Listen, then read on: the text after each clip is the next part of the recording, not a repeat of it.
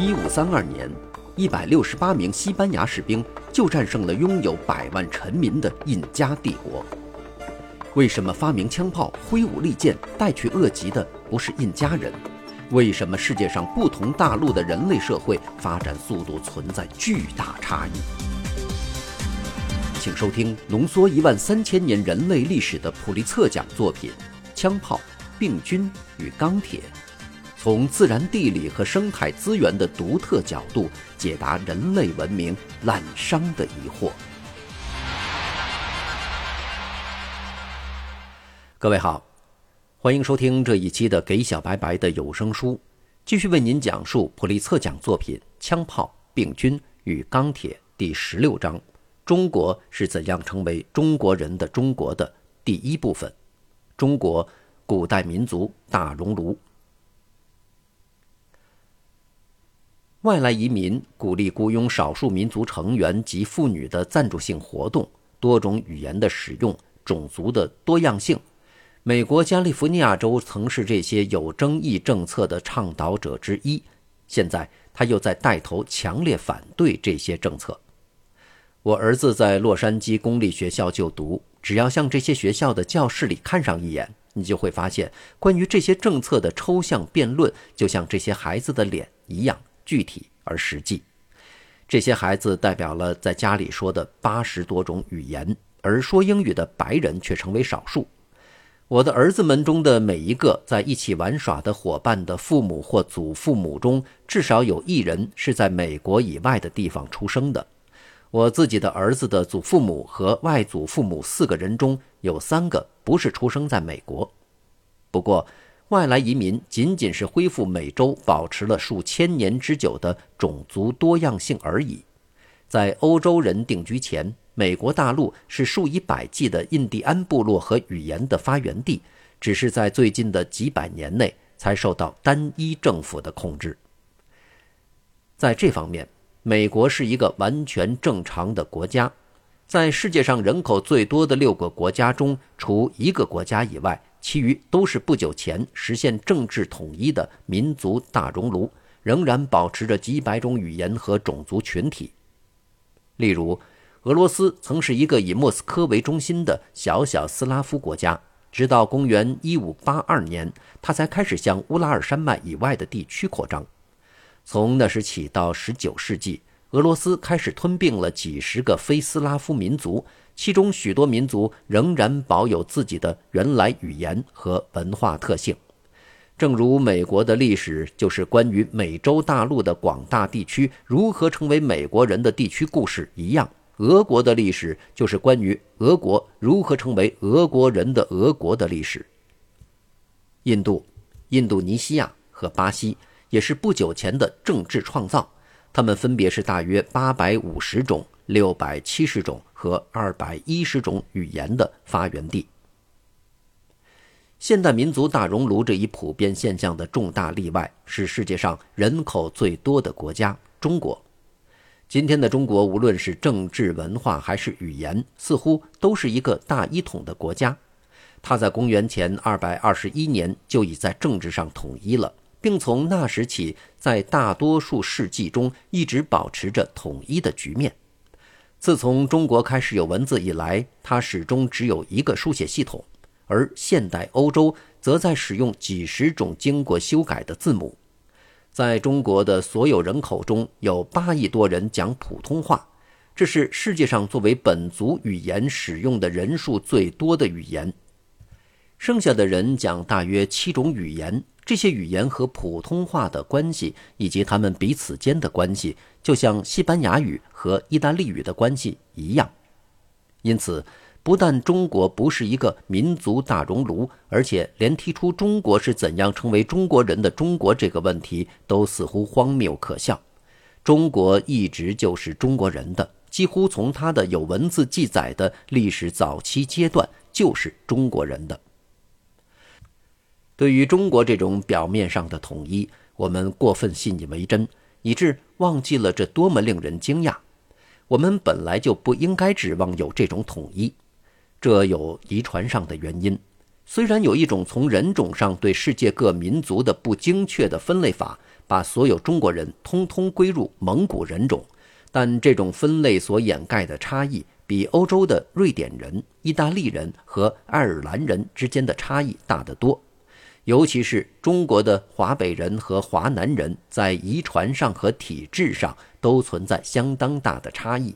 华北人最像西藏人和尼泊尔人，而华南人则像越南人和菲律宾人。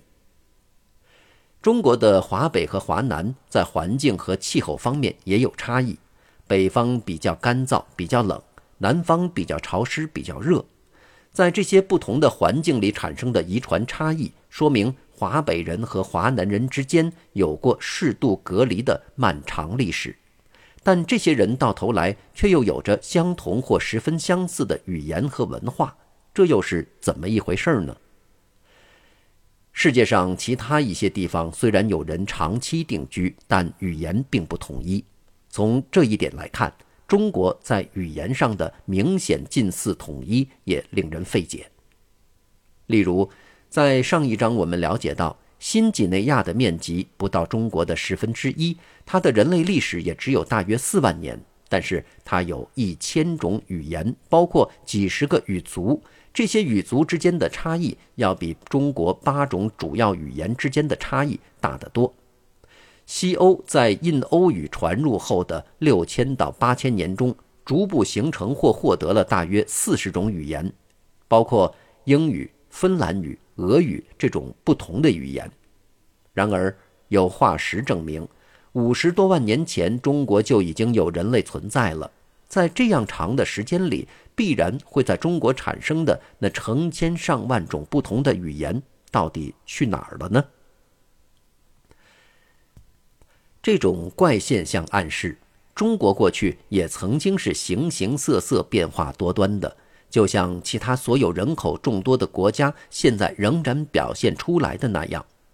中国的不同之处仅仅在于它在早得多的时候便已统一。它的中国化就是在一个古代的民族大熔炉中，使一个广大的地区迅速单一化，重新向热带东南亚移民，并对日本、朝鲜以及可能还有印度发挥重大影响。因此。中国的历史提供了了解整个东南亚历史的钥匙，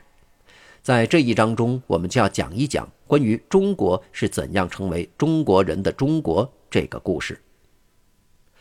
方便的起始点就是一幅详细的中国语言地图，对我们所有习惯于把中国看成铁板一块的人来说，看一看这幅地图，真叫人大开眼界。原来。中国除了八种大的语言，普通话和它的七个近亲之外，说这些语言的人从一千一百万到八亿人不等，还有一百三十多个小语种，其中许多语种只有几千人使用。所有这些大或小语种分为四个语族，它们在分布密度上差异很大。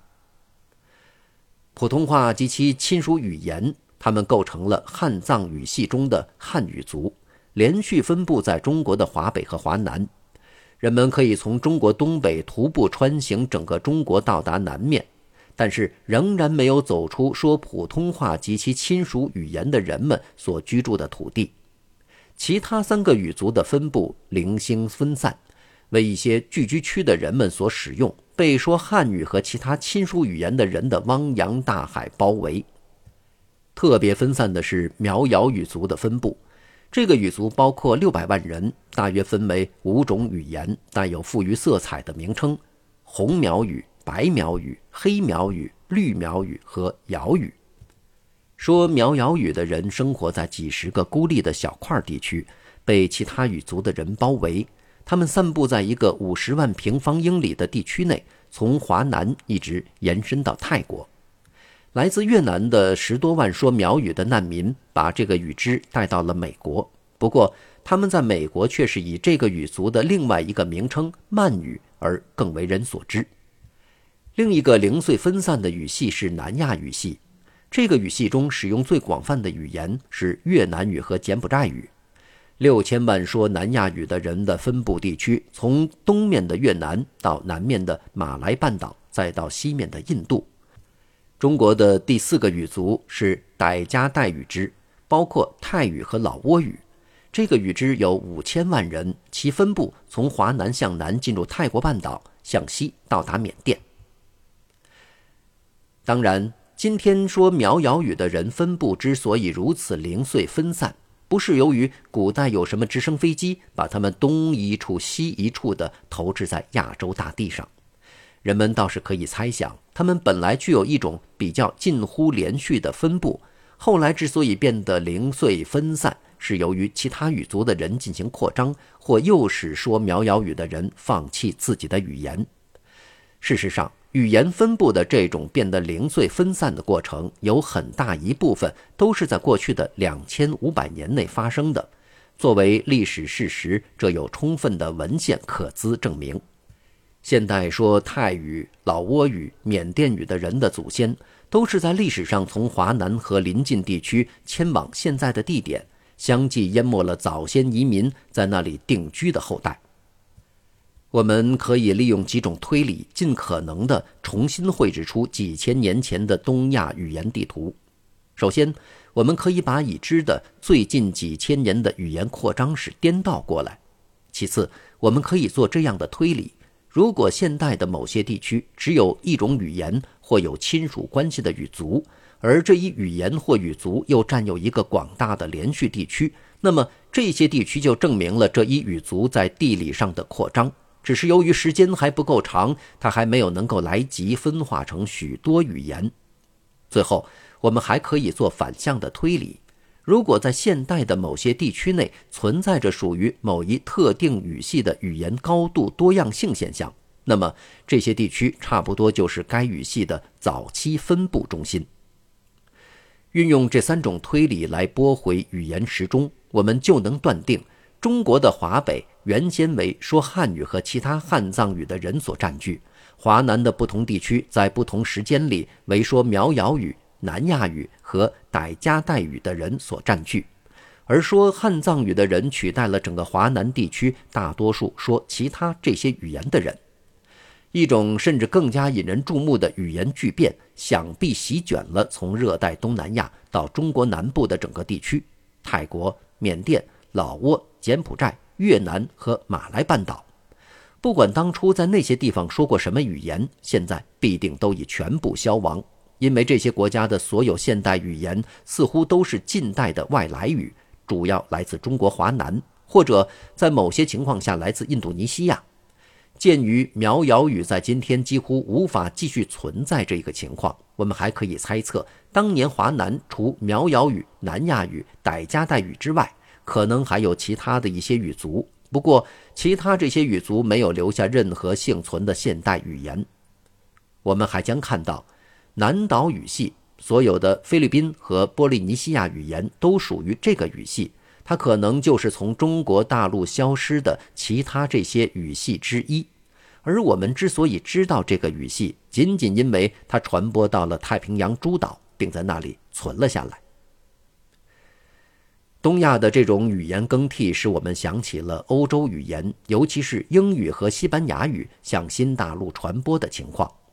新大陆以前曾是一千种或更多的印第安语言发源地。从现代史得知，英语不是仅仅因为印第安人听起来悦耳，才终于取代了美国的印第安语言的。